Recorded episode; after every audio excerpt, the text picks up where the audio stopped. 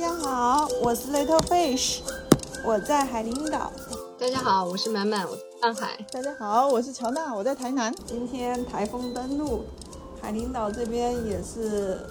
那个不让出岛了，窗户也不能开，然后也断电了，没空调，整个这个过得比隔离还要惨。哦天呐，又不能开窗，又不能开空调的话，这个在南方太难受了吧？对，然后洗的衣服，然后只能挂房间里，反正一天下来是感觉没有任何干的迹象。那肯那肯定啊。所以今天我们就来聊一聊一聊这些重大的变化，生活中的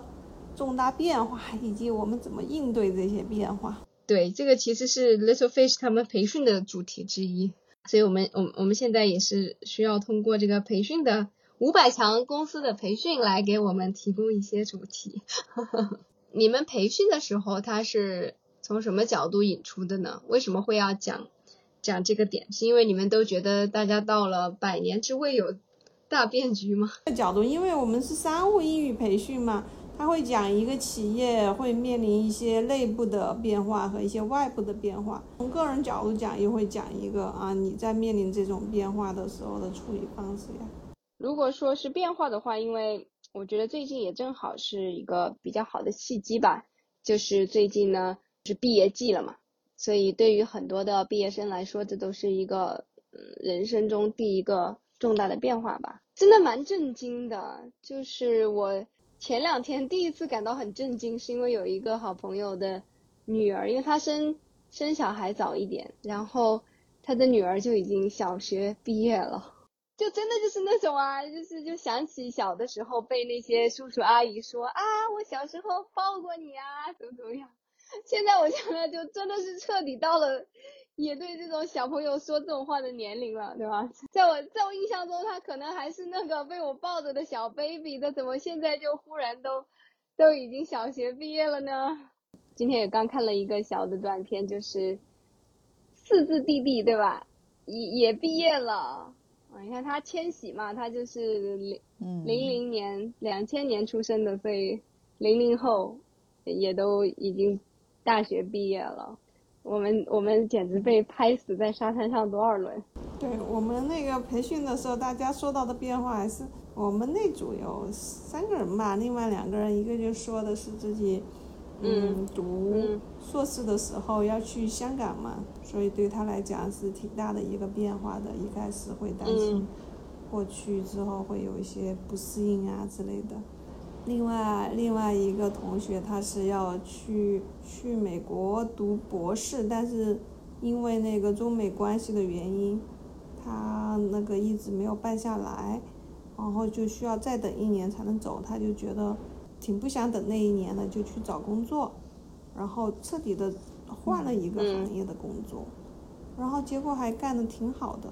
感觉这个主题在你们公司的话，可能会能能够找到很多有意思的故事吧，能够收集到很多有意思的故事。新东方的人应该也会有很多对不一样的故事。对，这个这个也有一点类似吧，对的。像当然最近来说，如果最切题的一个故事，当然就是这个新东方直播嘛，对吧？东方甄选的这个逆袭，嗯，啊，这这是其实现在很多的主流媒体跟进报道以后，都是在选取的这个角度吧，就是在人生转角处，对吧？在面对这种巨大的挫折的时候，其实怎么样又重新这个东山再起，很励志啊，当然是非常非常。励志的故事嘛，而且在今年，你看像最难毕业季，就是今年的毕业生，我真的觉得特别的艰难呢。想想我都觉得，都为他们捏把汗。但是在这样子的艰难的这种情况下，就是类似像新东方直播这样子的故事啊，也也也算是一个能够给大家打打鸡血吧。先是被拍死，一 吧一巴掌拍死这个政策，一巴掌拍死，然后但是。自己挣扎着再从另外一片沙滩爬起来。你之前不是也分享过，就是教了很长一段时间书以后，然后又去追寻自己梦想的那一种，这样这样子的故事，其实也是人生一个很重大的一个变化吧。就是你在怎么样，就是可能在大学毕业之后，你可能得去循规蹈矩的去工作很长一段时间，但是你在这段时间里面，是不是会保持着梦想，或者继续在某一天的时候决定要再继续去追寻自己的梦想？这个也是也是一个人生很重大的选择。我感觉这个在十年前，对吧？之前十年吧，可能就感觉还蛮常见的。呃，很多人可能会选择这样子的一个一条一条道路，因为毕竟就是当时的话，很多的像一线城市，其实对于海归的落户啊，这些都是有比较好的一个优厚的条件的，对，所以很多人其实就会选择先工作挣一点钱，然后再去拿到一个更好的资质，回来有更好的工作，就是完成一个。跳跃吧，相当于是。其实像这些年的话，就是就情况还是发生很大的变化的。就一一方面是工作的这这种，可能海归的话也不像以前那么那么的抢手，对吧？也是不是说光是有一个海归的名头，你也得有实实在在有真正竞争力的一些真真才实学，而且还这个不停的卷你的毕业学校啊排行排名有多高，嗯。但是另外一方面的话，又会发现，嗯，就是全球抢人嘛，对吧？我还是很震惊的，就是上海最近就是接连出的这些政策，落户的政策，可以看得出上海政府的决心，嗯，然后也可以看得出来情况的紧急。我觉得，因为忽然之间，你想，你要想上海之前落户是多么不容易。其实我们之前有很多的老师，说实在的，出去读书。也不见得说，当然有有有有实现自己梦想的一部分，但是也有很实际的一部分，就是想 出去读书然后回来就可以比较便于落户。嗯，但是现在的话，只要是应届的硕士研究生就可以直接落户了。嗯，也公布了一个嗯世界，就当然就是呃上海自己定的、自己选择的一些上呃世界前一百的学校，然后呃不管是不是应届。对，也都可以直接落户，啊，对，或者或者有有一些是因为前五十的应该是直接落户，后面五十到一百的是半年的社保就落户，对，所以已经跟之前完全不同。之前的话就是你首先比如说你海归回来，你还要半年社保，而且你的那个半年还得保证就是基数社保基数是在什么样的一个水平，就是要求都非常的高的，不管你是什么样的名校。但是现在的情况是完全不一样了。接那个满满的话题啊，就是说，其实像这个落户的问题，落不落户其实并不太是决定于你会不会真的在这个城市待下去。因为像北京、上海这种城市，它的生活成本和买房的成本是很高的。即使你能落户，然后你也不一定说留得下去。但是呢，它不能够落户的话，在你到了。中年的时候，因为孩子的上学的问题嘛，其实落户最关关联最大的其实就是孩子上学问题，就会很多中年人不得不因为孩子上学的问题而离开啊北上广这样子的地方。所以说之前的那种策略的话，它基本上就是说是留了年轻人下来，然后制造财富，然后到了中年之后，这些人就要离场了。但是现在的话，其实真正的要促进消费的话，就是现在也是提那个消费拉动嘛。其实中年人的消费能力是远远高于这些年轻人的，把这些人留下来的，这是一方一方面是消费，另一方面就是那个现在产业升级之后，也不是说纯靠那些年轻人的拼体力的，还是需要嗯有经验的，就这些中年人，他有些产业还是非常需要这些人的。所以是给让他一开始落完户之后就能无后顾之忧的一直在这个城市待下去。反正我我觉得我已经是习惯了很多东西 不是那么容易就能够获获取的嘛，有一些资格，就是你比如说户口这个问题，你出生在哪里是很难去，你你需要很多年的奋斗你才能改变 你的户口的这个东西，就你到一个更好的城市去落户啊等等。我发现这个政策就是忽然的转向，确实让我感觉到是是不是情况很严峻。我第一反应真的就是这个，因为之前他是如此的收紧的这个资源，对吧？现在他怎么忽然之间就要这样子放开了？最近的这个最近几年这个经济形势，有很多人真的觉得在北上广会很难留下来，可能是是会选择去回到就是二线城市啊，嗯等等。我之前也看到一篇文章嘛，就是挺有意思的。他写的是一个程序员的故事，程序员自己写的，他也是在北京嘛。他其实现在差不多四十来岁左右，所以说在他那个年龄的话，选择做程序员这个行业其实是蛮火的。然后就后来也结了婚，在北京买了房。然后忽然大家也知道那个去年到今年的互联网行业的那个裁员大潮，然后他就被裁了嘛。被裁了之后，这个时候发现那个房贷挺高的，而且他出去很难再找到工作。最后他们的决定是，嗯，把房子卖了回成都。他是四川人嘛，回成都。很多就是人到了中年之后。真的要在那个北上广深扎根，然后还要有这样非常强的这种抗风险的能力的话，是挺难的。就是这种行业大行业的波动啊，那些都会影响到你最后是不是还能在这个城市留下去。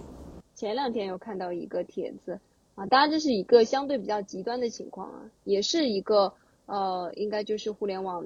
从业人员，然后一开始是非常的，呃，顺风顺水，然后感觉早就是很快，也不能算财富自由哈，就是反正就是很快投资房产啊，然后就是然后房产的话也是升值，然后又去买了更多的，嗯，到后面的话他就好像是爱人也是呃就辞去了工作，就做全职妈妈，然后就靠着这个男方。去挣钱养呃养家，然后有时候里面有好几套房子，然后就觉得一切都在上正轨嘛，然后忽然就是那个呃也是被裁员，就发现这个房子就是其实是他们会要处处在要断供的状态了，就是一开始就就就感觉是说钱前可能昨天我我还是手手里拿着几套房的这种好像富豪一样的，然后但是马上就面临这样子。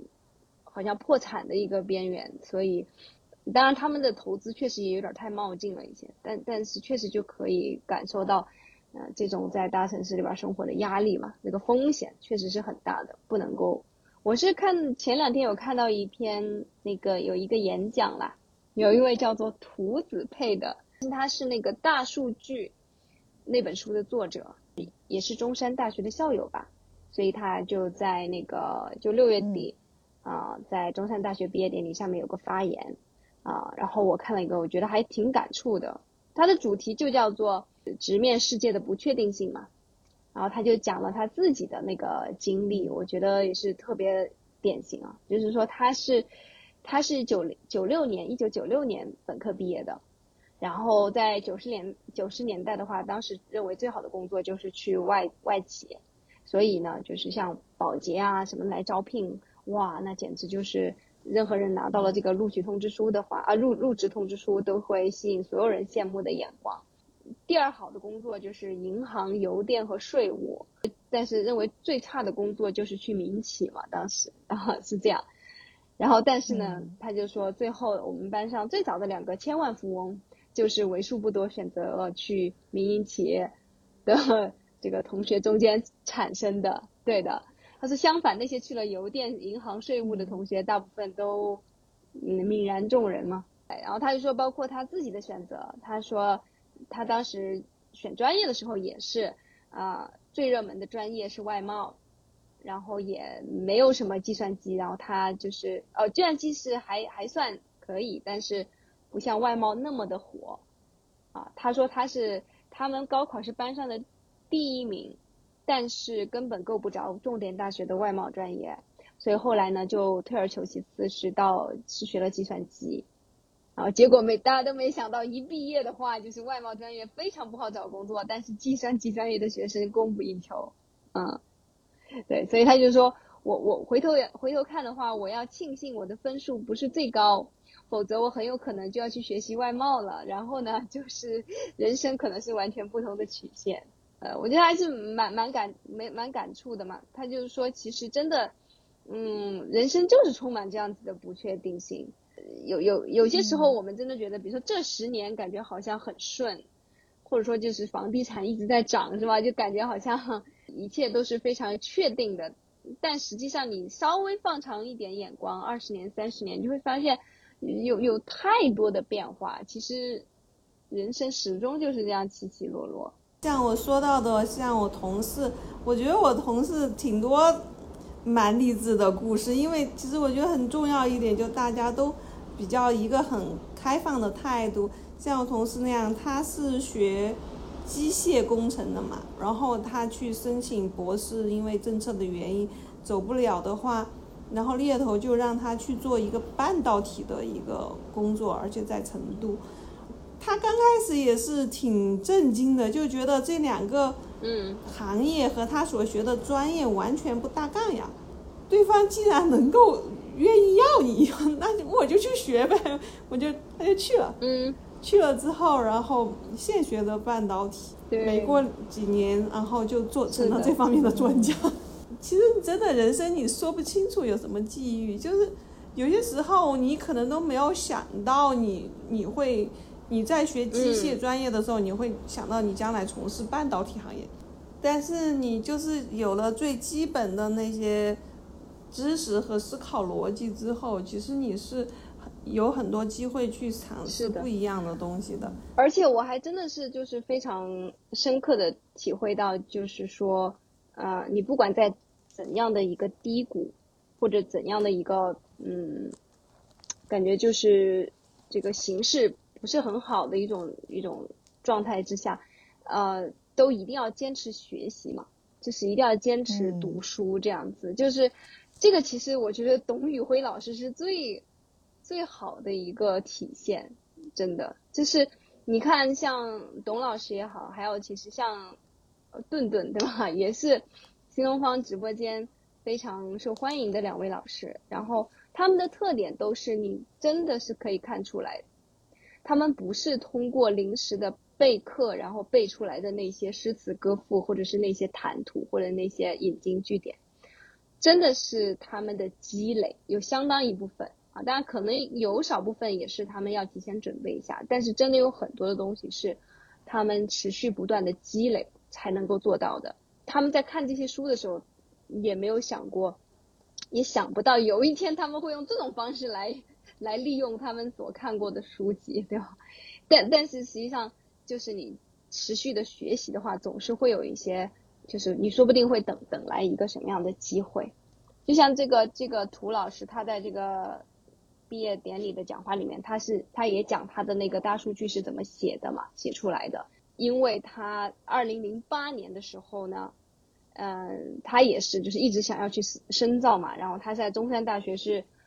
读完了硕士以后呢，他又出国去卡卡内基梅隆大学去学了一个什么东西，学了，哎，他没有说是学了什么啊，总之他就是在去卡内基梅隆大学去又又去深造了。本来呢，这个大学肯定是就业市场上的金字招牌，对吧？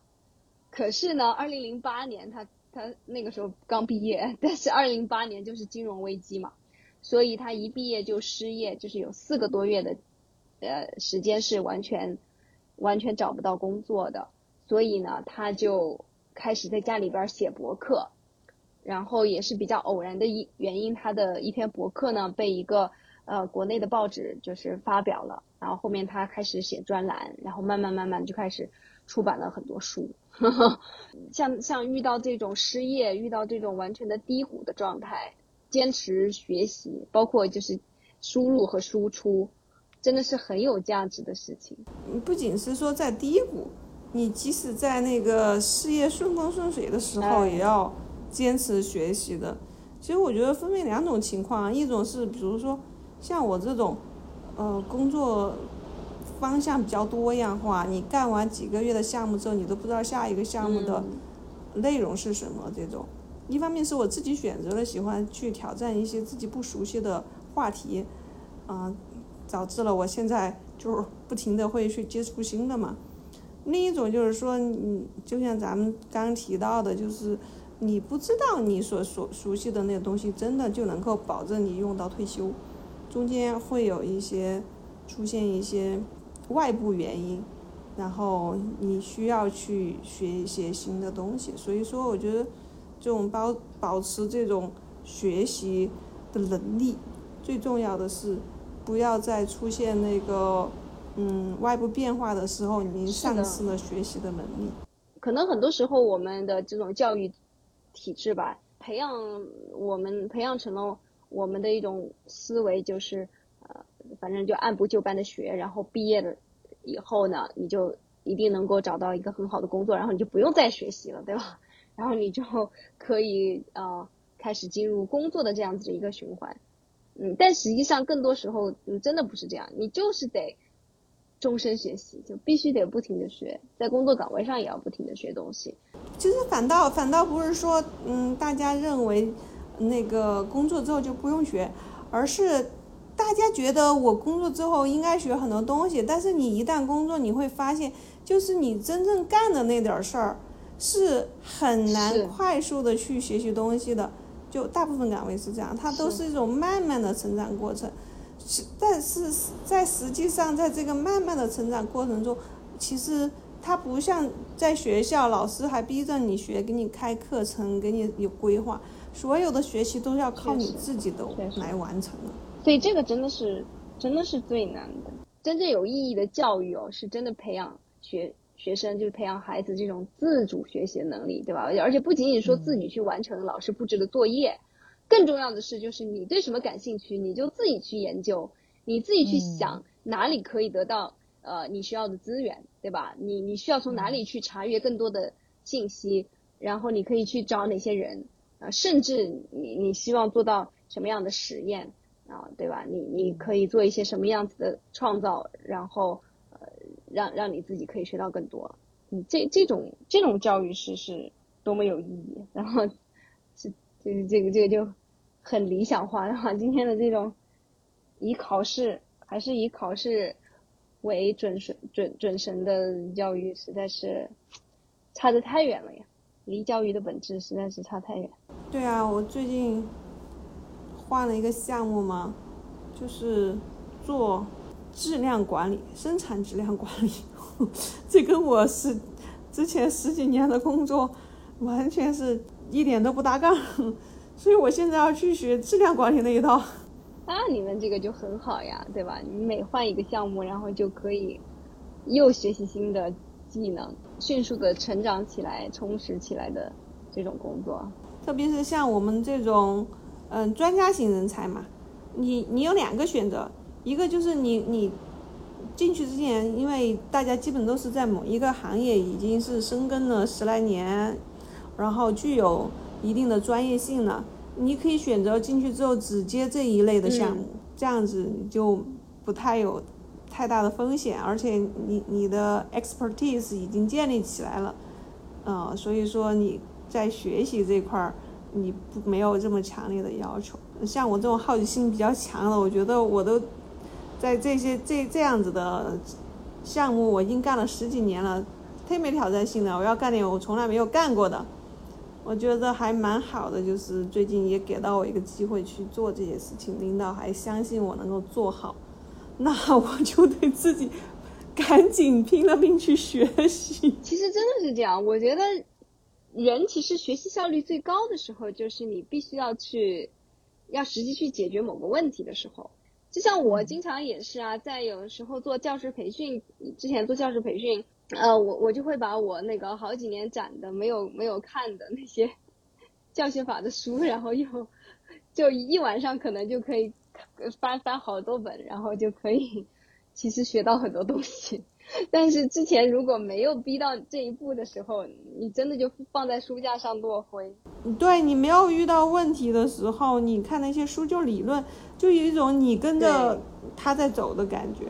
那如果你遇到问题了，就是你要去不停的想问题，然后要去找答案的那种学习。因为我原本是学法律的嘛，但后来我刚开始学就是计算机写程式的时候，也是自学嘛。其实我们在回想说，你到底要怎么样进入一个完全陌生的一些专业背景的一个行业里面去的时候，真的就是像你们刚刚讲的，就是用一个具体的问题，你要去解决一个具体的问题。我刚开始写程式的时候就就说，那我现在就是给自己定一个目标，就是我得去搭建一个网站。那么你就可以把这个目标拆拆分成很多个不同的东西，然后你再一个问题一个问题的去解决，碰到问题就去解决问题。因为现在的互联网已经太多东西都可以找得到了，所以就这样子一步一步的。然后当你形成一个系统的方法论，就是你完全可以把它灵活的运用在每一个问题的时候，你就会发现说你进入这一个世界。已经非常的快速，你可以非常快速的学习很多的东西，因为其实方法都是一样的，就是这样子一直一直解决，一直解决，而且那些解决问题的方法其实也都是大同小异的。嗯，其实这就是项目制学习嘛，你先立了个项，然后你再去多角度的去进行拆解，然后去找到对应的解决方案。其实这个也是我们之前也是说过，就是那种。嗯，项目制学习和大纲制学习的区别，好像觉得项目制学习现在还是比较先锋的一种做法，而且觉得可能会不会知识点覆盖不够全面啊，不够系统啊。但实际上，这个是一个很好的、很很模拟将来的社会所面临的问题的学习方方式。其实，像我们在创业的这个过程中，其实也是非常好的体现了这一点。如果你今后是打算想要自己做什么事的，自己想要创业的，自己想要做一个什么所谓个人品牌的东西的，其实项目制的这种学习能力必须要非常的强。你在学校是没有人教你如何创业的，从来就不会有老师跟你教什么。教你什么如何去创业，什么第一步你要做什么，第二步要做什么，那讲出来的一定是真正创业的人都会觉得很，你到底在讲什么？就是创业根本就不是你可以条列出来说你第一步要去做什么，第二步要去做什么这种事情的，就是完全真的就是面对问题，然后解决问题，快速的变化。真的创业的也是要快速的变化，快速的去适应你整个公司的变化，适应市场的变化。嗯嗯，你看。就说一方面这么卷，对吧？另外一方面，如果我们真的把它真的你自己跳出来的话，你真的觉得，我觉得有必要就是这么去去卷吗？是吧？就是你你如果如果跳出来的话，你你用嗯这种项目制的这种方法的话，可能你能学得更好、更更快、更高效，你根本不需要就是千军万马挤独木桥那种感觉，反而是你自己走出自己的道路，是吧？而就今天的这个资源呢，这种学习资源的丰富，觉得太有感感触了。就最近我还学会了滑滑板，我就发现真的就是那种现在的这个学习资源实在是太多了。上网的这个或者说搜索这种检索信息的经验多了以后，你你可以更好的去辨别哪些信息是更加的啊对你有用的。对，所以你看像。我我可能一开始找了有一些视频，好多视频我就觉得看了以后帮助可能不是很大，对吧？然后慢慢慢慢我就找到一些，哎，我觉得更适合我这种入门者的，然后就然后有的视频它专门是就是讲的一些呃很核心的东西，哎，你发现你去理解了那个核心的要素以后，一下子你就学会了，然后我就觉得真的很很神奇。还有像比如说做饭也是的，我在这个封锁之前，我真的是。多久不做饭了，对吧？然后，但是后面我发现了那些做饭的 A P P 以后，我真的是太简单了，对吧？我随便我想做什么，我先去就是查一下它的食谱，然后我就再对应的去买一下菜，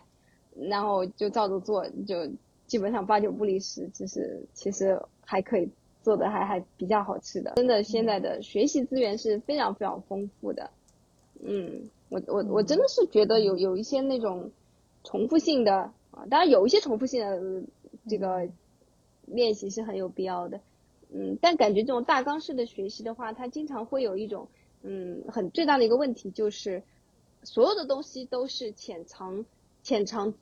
呃辄止则止嘛，对吧？就稍微就是都是浮光掠影，然后但是呢又不会在任何一个东西上面去深入下去，嗯，因为你一旦深入下去，它就会涉及到跨学科的内容，对吧？那或者它就会涉及到很多你后面才会学到的内容，然后就会把整个的大纲给搞乱了。大纲式的最大的问题就是学生在学的时候还不知道我为什么要学这些。如果说完全按照孩子他的那个兴趣，然后你就去追随着他的兴趣继续的去学习的话，实在是对家长还有对这种学校教育资源的要求也太高了一些。有些有些东西实在是就是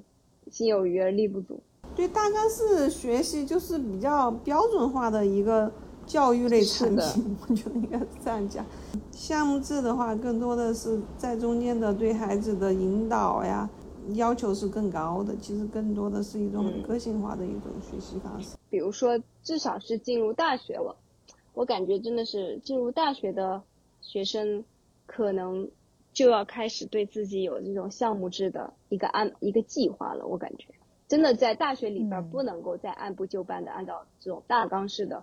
学习思路，这样子的话就会越来越被动的。真的是应该一进入大学就要建立起这种。项目制的这种学习的思路，然后尽可能的去寻找你能利用的一切资源。至少在大学里面，其实还是有很多呃便利之处的，对吧？比如说实验室啊、图书馆呐，然后一些专家呀。如果是我当年，对吧？有人这么跟我讲一下，我觉得可能 会很有帮助啊，是吧？而你自己一个人在那儿。真的，现在我我觉得就是对于大学生的这种指导太少了，是吧？就是到底你怎么样去过好你的大学生活，安排好大学生活？其实很多时候，嗯，我听过的一些讲座也好，或者说包括我给别人的一些讲座，可能还是非常的，怎么说呢？就是在技术层面的，嗯，就是在战术层面的一些建议啊，就没有一个在战略层面的一一种建议的，嗯，怎么这么想起来？我觉得。哦，也算是今天的我一个新的一个想法哈，就是这个真的是可以啊。等以后，等以后我儿子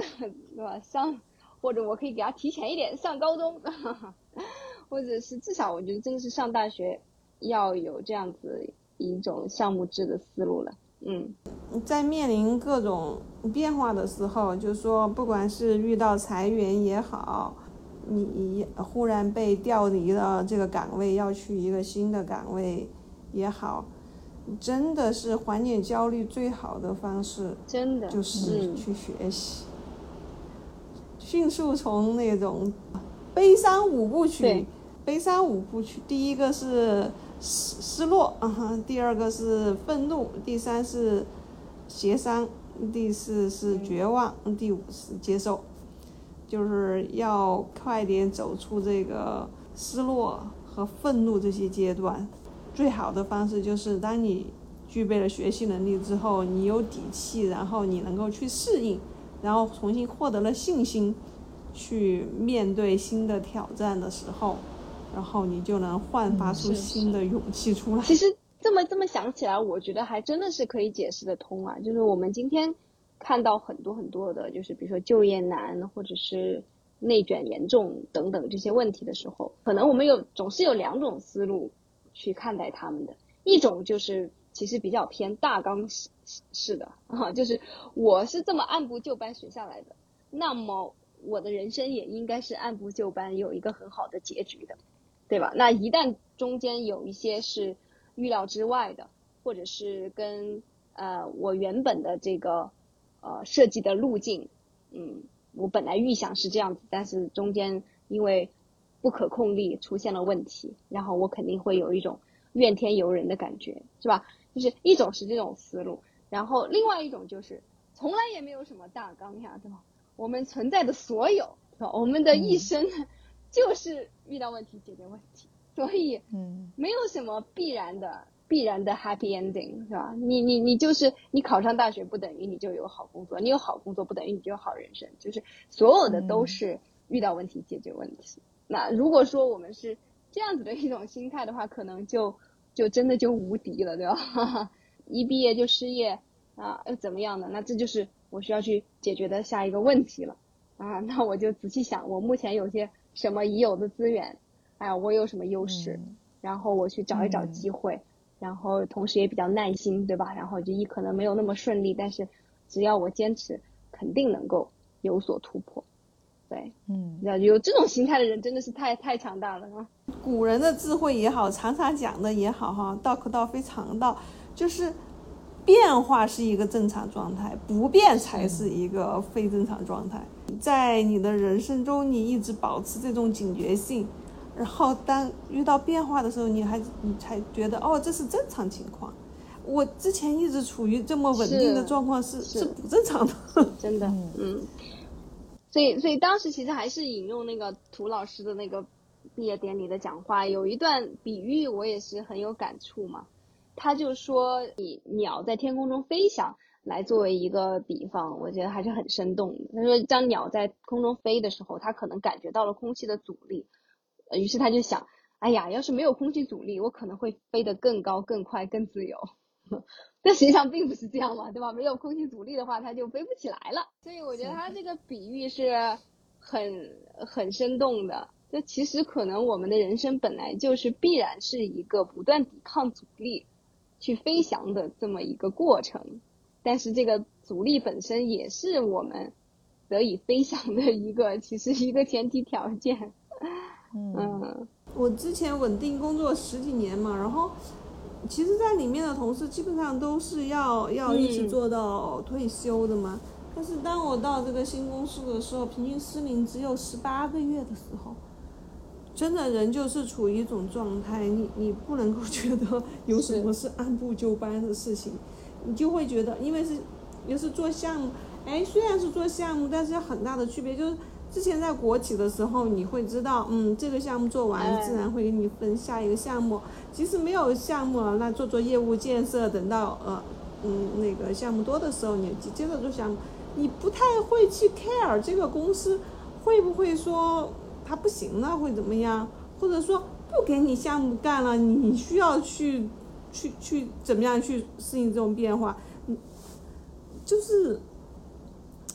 他就是。虽然都是做项目，但是很不一样。那但现在这个就是每做一个项目，长一点的项目可以很长，但短项目可能是两周到到十二周这种项目都比较偏多嘛。你就会三个月换一个话题，甚至你就可以换一个领域，嗯，一个不同的嗯行业或者是不同的内容都可能换。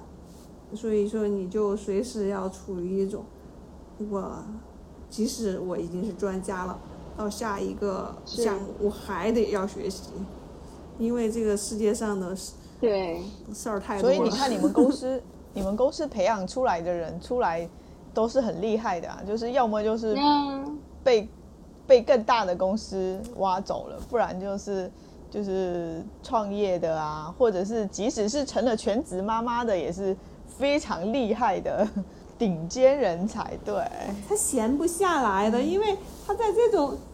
对他在这种文化下已经培养成那种，你你不进步，你就会担心被淘汰的那种危机感，所以说你忽然进入一个静止状态，反而是不习惯的。对，所以其实这也是时代会在每一个人身上留下的烙印，就是如果。你你你是生活在这样一个动荡的，呃，充满了危机的年代的话，确实你就会时时刻刻居安思危嘛，你就会确实很有解决问题的能力，很有生存能力，但是同时可能你也会处于高度的压力之下，然后也很难很难休休息下来，就很难去呃享受生活吧，是吧？就是可能更多的时候你都是在解决生存问题，也是要付出代价的。其实常常想嘛，就是说你你你千军万马的过了独木桥，然后去考上了各种非常高大上的学校，然后成为别人眼中羡慕的精英，然后进到我们这种国际顶尖公司。但你别人看来好像你过得好很光鲜一样，因为收入还可以，是吧？然后各种福利待遇条件都还蛮好的，但是实际上你付出的代价也是很大的呀。你要常常出差，然后你要工作到很晚，就然后你就你最后就会去选择嘛，你这种这种生活方式、工作方式对你是不是一种可持续的一种状态？你要是觉得它可持续，你就喜欢这种高不确定性的这种工作，然后你能不停的学习，不不停的成长的，你可以不停的挑战自己的这种行业的话，你可能就就就会生存下来。那那你付出的代价肯定是跟家人聚少离多，然后你每天处于的生活焦虑指数也很高，然后你的身体透支情况也很高，但是。你可能，如果你真心的是喜欢这样的工作，你可能有一种高回高回报感吧，就是你觉得自己蛮有价值的那种。而且我觉得人啊，就是活着其实很艰难的，对吧？就是你你没有办法说说白了，就是你没有办法真正的呃躺平，然后又能够过上一种比较相对比较舒适的生活。其实，因为你一旦躺平的话，你你你虽然就是表面上获得了闲适，但实际上你是增加了，那就是你是极大的减减少了你的抗风险能力嘛，对吧？如如果你不去对，就是就不不是未雨绸缪的话，就就万一下雨就就会淋得很惨。但是不下雨的话，你好像过得很舒服，对。所以我觉得人真是悲悲哀呀！我就想起那个。那个阿伦，哎，我觉得可以，下次可以读一读阿伦特的那个人的近况，反正微信读书上面也有，嗯，但是，呃，反正我觉得他有提出的三三个概念就很有意思嘛，他就是把人所有做的事情分成三种，第一种第一种叫 labor，就是算什么劳作，哎，它的定义就是需要不断的重复的事情。就叫 labor，我觉得这个定义太准确了。就是比如说家务事，就是你做完了以后，说说实在的，你也没有什么东西真正的留存下来。你你你就做完了以后，你就等着下次再重新做一遍。所以就是你你有有一些我们人生中有要做的有一些事情，就是属于 labor。这种事情做，如果你的人生中全是这种事情的话，你就会觉得很容易觉得很空虚，然后很没有成就感，然后。第二种的话就是 work，对 work 的话就是有，嗯，有有所就是呃成果的这些，对，就是那比如说作家写文章啊，然后呃这个建筑师然后设计了一些啊建筑啊什么的，嗯，但是呢这种的话他认为也是不足以完全的呈现我们人作为这个非常特别的物种的。这个一个完全的实现，然后那他最后他觉得真正的这种实现呢，呃，要是这个完完了他的英文那个是什么？一会儿我确认一下，好像应该是是 action 吧，好像是对，应该是第三种是 action。其实这个里面就是涵盖有政治的层面，就是他认为第三种就真正的人呃要去有这个人的实现的话，其实里面可以看得出一点那种存在主义的那种感觉啊，就是。其实是需要有一些超越性的东西嘛，然后而且是要去呃参与到公共生活中间，嗯，所以这个才是真正的人的一个完整的实现。所以他是阿伦特的这个人的境况的这这个呃理论的话，他就是比较站在马克思的对立面的嘛，因为马克思就比较认为就是经济是一切的基础嘛，啊劳动。对劳动的话，其实就是主要是 labor 和 work 的这个层面的，啊，但是阿伦特就认为这个并不是所有，嗯，我觉得我就还蛮有意思。是，就这本书的话，虽然没有完全完整的看过，但是就是它的这三个最重要的区分、最重要的定义，嗯，还是蛮让人反思的。嗯，你你如果是工作。即使你取得了很高的成就，然后你挣了很多钱，你也可能不会满足。真正的幸福还是你需要去回报这个社会，就参与到这些公众的事情中来，哪怕我们说最简单的去参与到社区的一些呃建设呀，就就像以前那个中国古代。你挣的钱你要回家去修路、修桥啊，造福老百姓。但是你你你你不觉得就是从这一点上面来说的话，我觉得我们从这个这个角度的探讨应该还是不会出现的吧？就是，但是确实有很明显的一个感触，就是不知道是不是因为呃马克思主义是我们的意识形态的原因吧？嗯，但是这部分就是至少阿伦特强调的这个公共生活的这部分，那是非常不被重视啊，甚至你可以说是非常压制的，嗯。对这个，因为在我们从小的教育里面，我觉得这点就很明显嘛。因为我们深受科举的影响，就是嗯，一心读圣贤书去了，然后就很少去说把时间参与到哪怕从小的这种社区活动都很参与的很少，就让我们从社区意识就很弱，然后嗯，怎么去？可能大家会去很空的去聊关心整个人类啊，这种反而是离你很远的人。